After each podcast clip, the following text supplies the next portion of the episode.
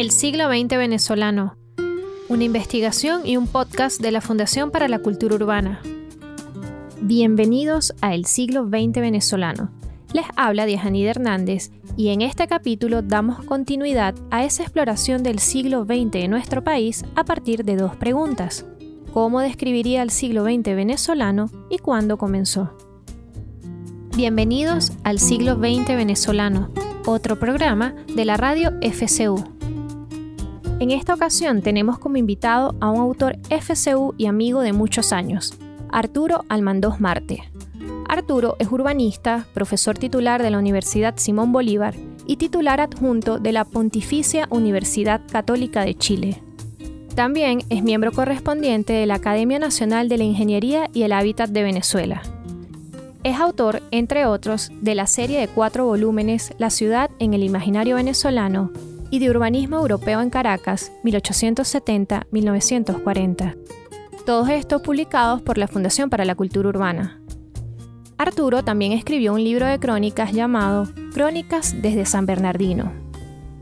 Con Arturo abordaremos, como se imaginarán, el campo del urbanismo. Para él, desde los estudios urbanos, el siglo XX se puede caracterizar por tres procesos. La revolución petrolera, la urbanización y la modernización. Esto fue lo que nos dijo Arturo. Desde la perspectiva de los estudios urbanos, el siglo XX en Venezuela eh, puede caracterizarse por tres procesos. Eh, el proceso de la revolución petrolera, eh, la urbanización y la modernización. La revolución petrolera es un proceso análogo, si se quiere, a la revolución industrial del siglo XIX en Europa Occidental y en, Norteamérica, en el sentido de que emergió un, vamos a decir, un, producto de base industrial que llevó a la concentración urbana y al movimiento migratorio. Pero, a diferencia de de la revolución industrial, eh, donde hubo una capacidad, por decir así, de absorción de esa población migrante a las ciudades, el, el, caso del, no solamente de Venezuela, sino también de lo que ha pasado a denominarse el tercer mundo también, ese proceso, ese movimiento poblacional desbordó las capacidades de absorción del sistema productivo.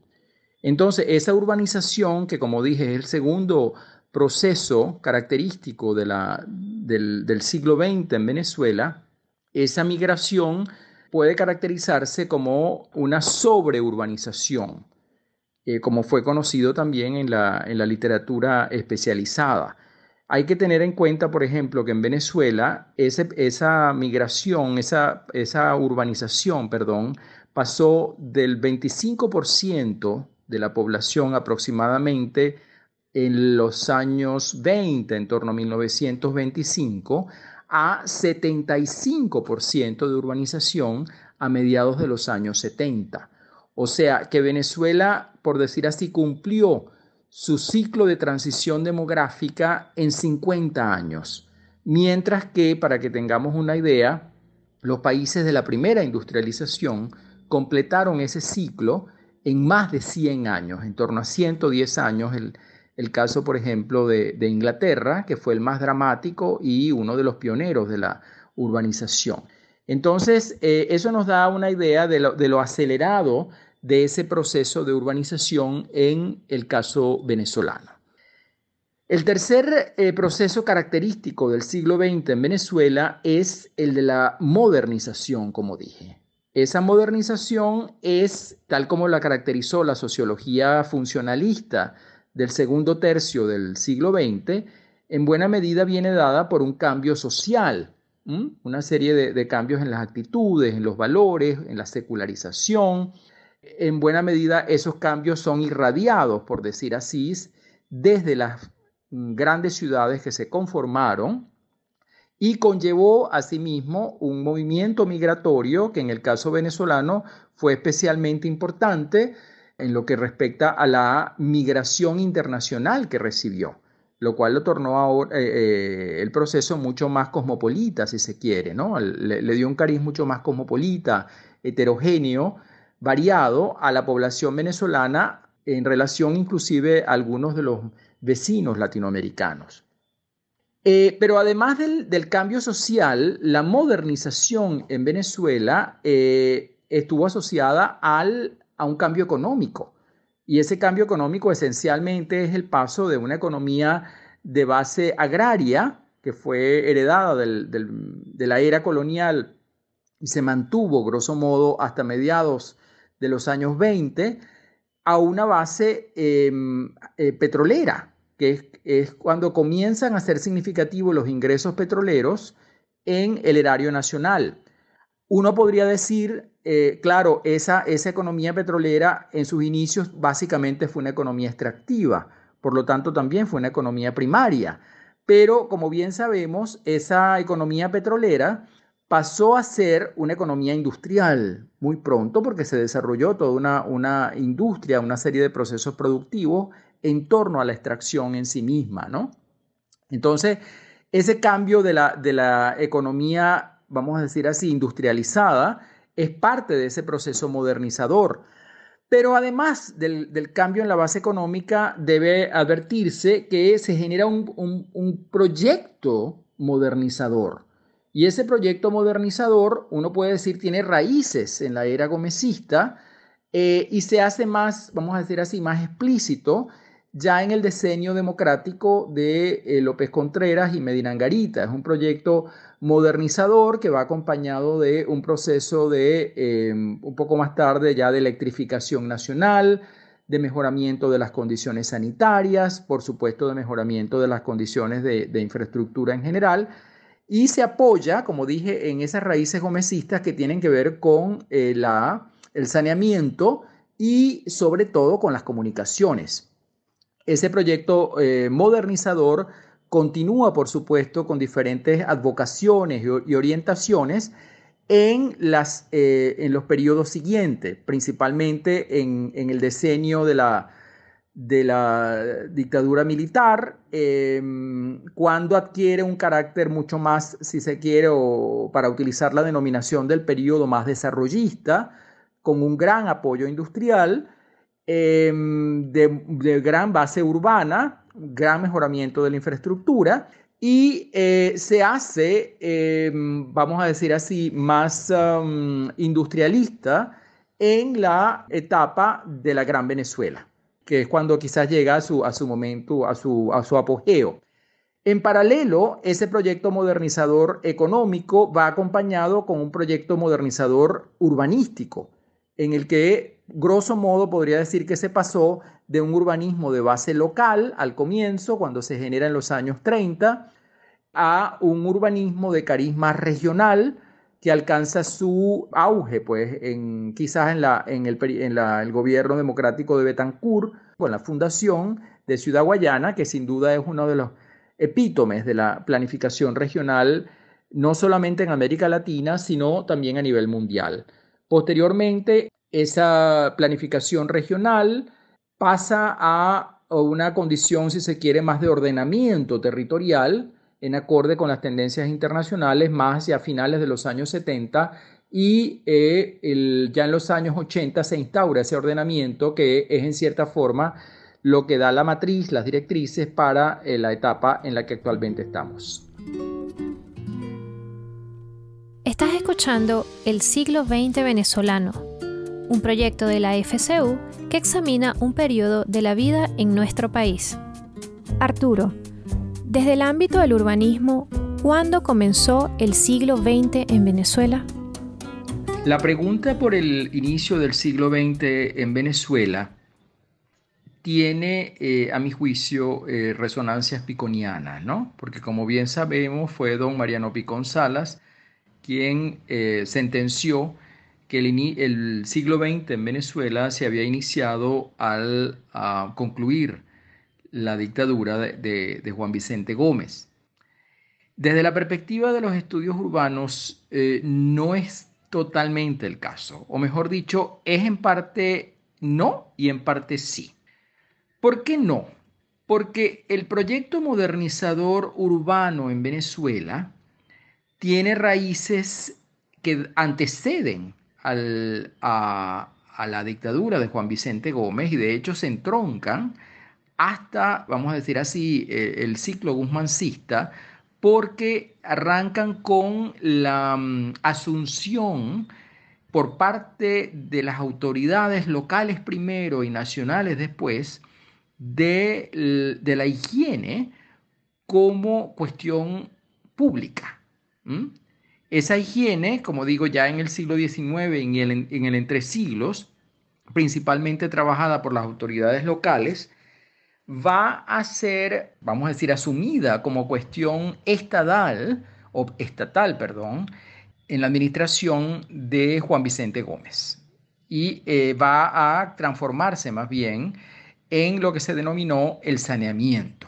Entonces, ese saneamiento innegablemente tuvo una, em, un fuerte arraigo durante el ciclo gomecista y eso viene no solamente al final, eso ya estuvo establecido entre las prioridades del Congreso de Municipalidades que convocó el, entonces gobierno de Gómez en 1911 y eh, donde una serie de, especialistas pues acordaron que esa era una de las prioridades que había que desarrollar. Y la otra gran prioridad fue eh, fundamental para el proyecto modernizador, fueron las comunicaciones. Y esas comunicaciones, principalmente, como sabemos, la mudanza del proyecto ferrocarrilero heredado del siglo XIX a un proyecto más eh, carretero, por llamarlo así, no puede ser asociado solamente a la bonanza petrolera, como muchas veces se, ha, intentado hacer de manera injusta, porque ya en el decreto famoso de 1910 eh, se establecía que el Ministerio de Obras Públicas debía destinar el 50% de su presupuesto a la vialidad. Entonces, antes de que, las arcas nacionales comenzaran a recibir el ingreso petrolero, ya el, gobierno gomecista había establecido las comunicaciones terrestres sobre todo, pero las comunicaciones en general, como una prioridad de esa, eh, vamos de lo que podemos llamar ahora una modernización. No, no era quizás la denominación en el, en el periodo. Por eso digo que en el, en el caso del, del proyecto urbano, eh, no, no podemos decir con don Mariano Picón que el siglo XX arranca tras la dictadura de Juan Vicente Gómez. Sin embargo, ¿por qué, por qué podríamos decir que sí?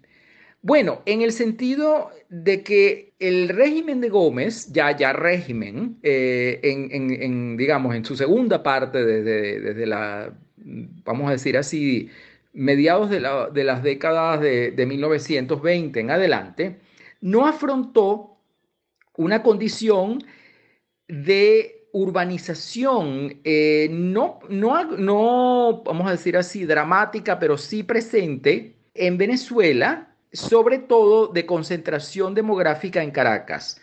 Eh, Caracas había sido una ciudad que había estado eh, adormecida demográficamente hasta comienzos de los años 20 por problemas, vamos a decir, endemias, principalmente de base gastrointestinal, enfermedades gastrointestinales, tuberculosis, etc.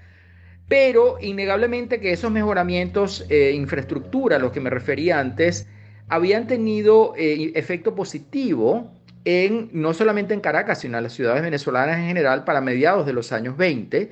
Ya para entonces se comenzaban a evidenciar cierta, cierta bonanza económica, vamos a decir, como consecuencia del ingreso petrolero.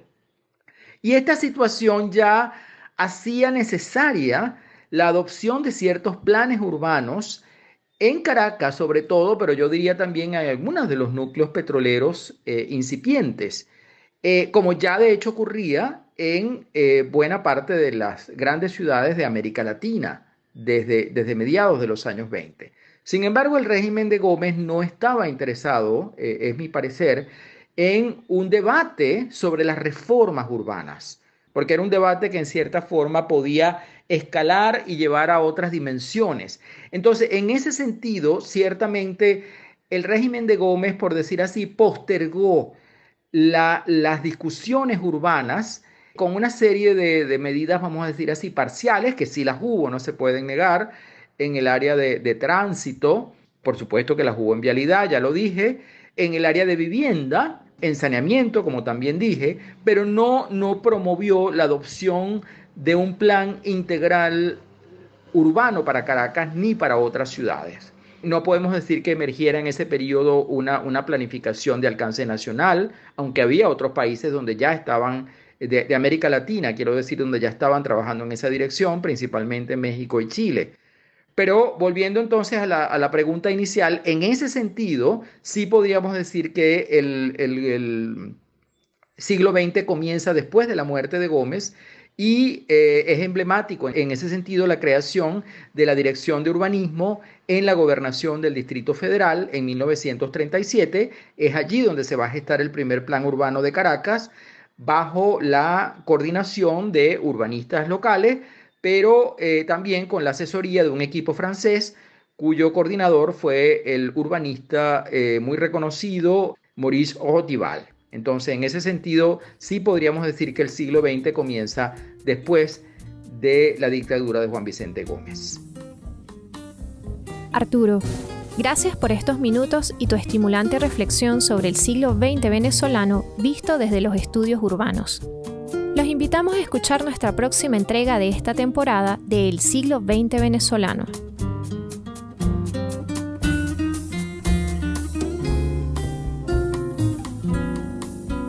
La pieza que acompaña a este podcast se llama A lo lejos, interpretada por Aquiles Baez Trío en su disco A mis hermanos, con Aquiles Baez en la guitarra, Roberto Coge en el bajo y Adolfo Herrera en la batería. La composición es de Aquiles Baez un trabajo producido por Guataca. Gracias por escucharnos. Los esperamos en la plaza pública virtual para recibir sus comentarios y sugerencias. Somos arroba cultura urbana en Twitter, arroba cultura urbana oficial bajo en Instagram y Fundación para la Cultura Urbana en Telegram y Facebook. Soy Diajanida Hernández y hasta aquí llega esta emisión de El siglo XX venezolano un podcast producido por la Fundación para la Cultura Urbana.